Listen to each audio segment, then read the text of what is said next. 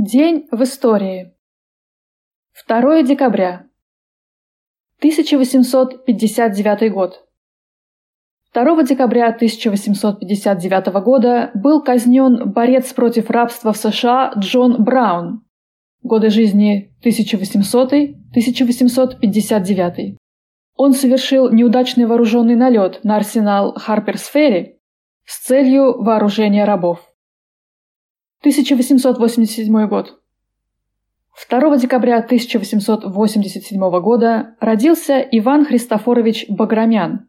Умер 21 сентября 1982 года. Маршал Советского Союза, дважды Герой Советского Союза, кавалер семи орденов Ленина, член ЦК КПСС.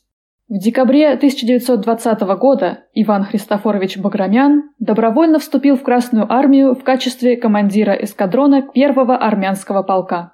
В начале Великой Отечественной войны Иван Баграмян был начальником оперативного отдела штаба Юго-Западного фронта, затем начальником оперативной группы Юго-Западного направления и начальником штаба Юго-Западного фронта. С июля 1942 года Баграмян командовал армией, с ноября 1943 года войсками Первого Прибалтийского фронта, с апреля 1945 года войсками Третьего Белорусского фронта. В послевоенной жизни Ивана Христофоровича Баграмяна сослуживцы выделяют интересный случай. На первом заседании Верховного Совета Латвийской ССР председательствующий заговорил на латышском языке, а за ним и все остальные стали выступать по-латышски. Присутствующий на заседании в качестве депутата Баграмян взял слово и произнес речь на армянском языке. После этого все заседания велись на русском языке, который понимали все присутствующие. 1917 год.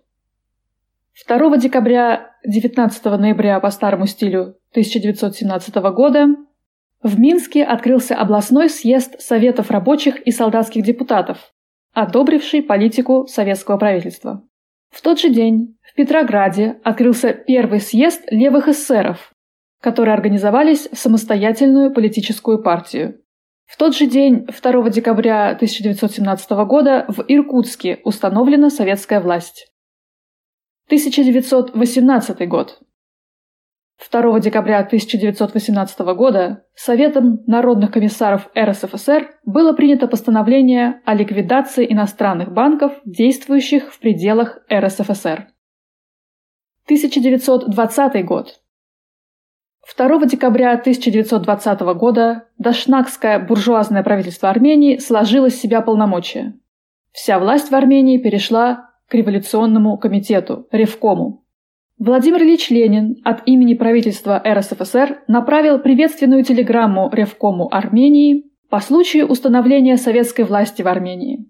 В тот же день было заключено соглашение между РСФСР и Советской Арменией о признании Армении со стороны Советской России независимой республикой. 1927 год. 2 декабря 1927 года открылся 15-й съезд Всесоюзной коммунистической партии большевиков, вошедший в историю как съезд коллективизации сельского хозяйства и подготовки наступления социализма по всему фронту. На съезде присутствовало 898 делегатов с решающим голосом и 771 с совещательным. Они представляли 887 233 члена партии и 348 957 кандидатов. Повестка дня.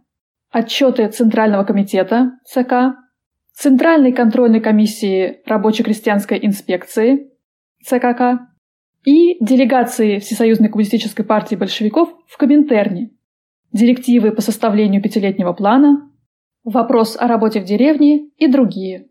За период от 14 до 15 съезда партия добилась значительных успехов в деле индустриализации СССР. Выросло значение социалистической промышленности во всем народном хозяйстве. Все больше вытеснялись из него капиталистические элементы. К этому времени обострилась борьба международного капитала против СССР, нависла угроза войны.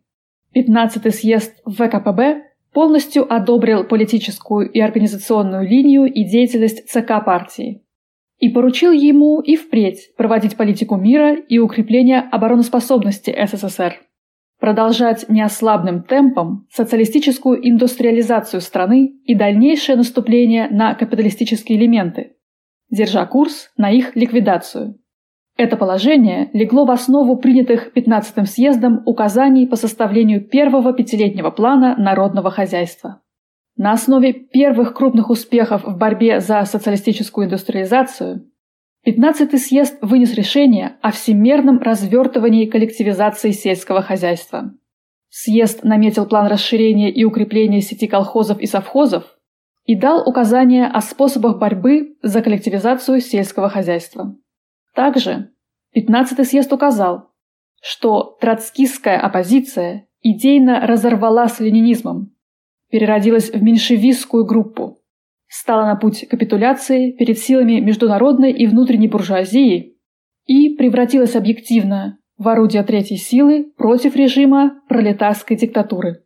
Съезд объявил принадлежность к троцкистской оппозиции и пропаганду ее взглядов несовместимыми с пребываниями в рядах ВКПБ и исключил из партии всех активных деятелей троцкистско-зиновьевского блока, среди них Каменев, Пятаков, Радек и Раковский, а также сторонников группы демократического централизма.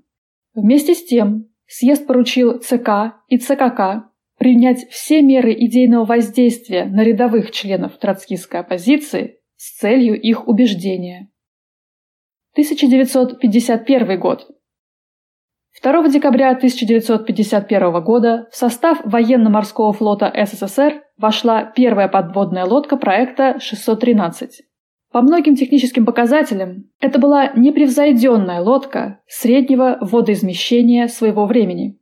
Она была самая глубоководная, до 200 метров, могла находиться под водой до 10 дней. У нее была небывалая дальность хода – почти 9 тысяч километров. Эта серия стала самой массовой в советском подводном флоте. Было построено 215 таких подводных лодок. 1956 год. День революционных вооруженных сил Кубы.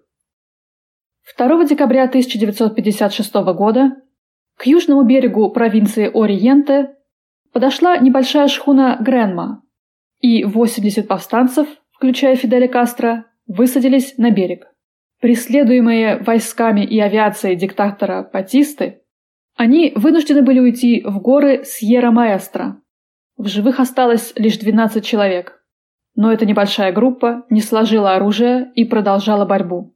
Постепенно восстание охватило весь остров. В городах создавались подпольные организации, которые проводили забастовки и диверсии, развертывали широкую пропаганду. Создавалась повстанческая армия, ряды которой росли прежде всего за счет крестьян. Революционные выступления следовали одно за другим. Партизанские отряды бородачей Фиделя Кастро переросли в революционную армию. На севере провинции Ориенте майор Рауль Кастро вместе с такими героями движения, как Франк Паис, Рене Рамос Латоур и Сиро Фриас, создали Второй Восточный фронт. В центре острова, в горах Эскамбрая, вели успешную борьбу против войск диктатора участники движения 26 июля и революционного директората. В районе Ягуахая действовали партизаны под руководством Народно-социалистической партии. Движение, организованное и возглавляемое Фиделем Кастро, получило широкую поддержку народа. Сила повстанческой армии росла, Бои шли по всей стране. Хотя противник обладал немалой силой, его сопротивление все же было сломлено. Утром 1 января 1959 года Батиста и его сообщники бежали из страны. Правда, в этот день была сделана попытка спровоцировать государственный переворот, но народ, откликнувшись на призыв Фиделя Кастро, объявил всеобщую забастовку и сорвал эти планы. 1961 год. 2 декабря 1961 года Фидель Кастро провозгласил курс на строительство социализма на Кубе. 1971 год. 2 декабря 1971 года советский спускаемый аппарат АМС Марс-3 совершил первую мягкую посадку на Красную планету. Он доставил на Марс первый марсоход, который назывался «Прибор оценки проходимости» – ПРОП-1. 1974 год. 2 декабря 1974 года начались ходовые испытания самого крупного в мире атомного ледокола «Арктика». 17 августа 1977 года в 4 часа утра по московскому времени атомный ледокол «Арктика» впервые в мире достиг в активном плавании географической точки Северного полюса. 1975 год. 2 декабря 1975 года была провозглашена Лаосская Народно-Демократическая Республика. Таким был этот день в истории.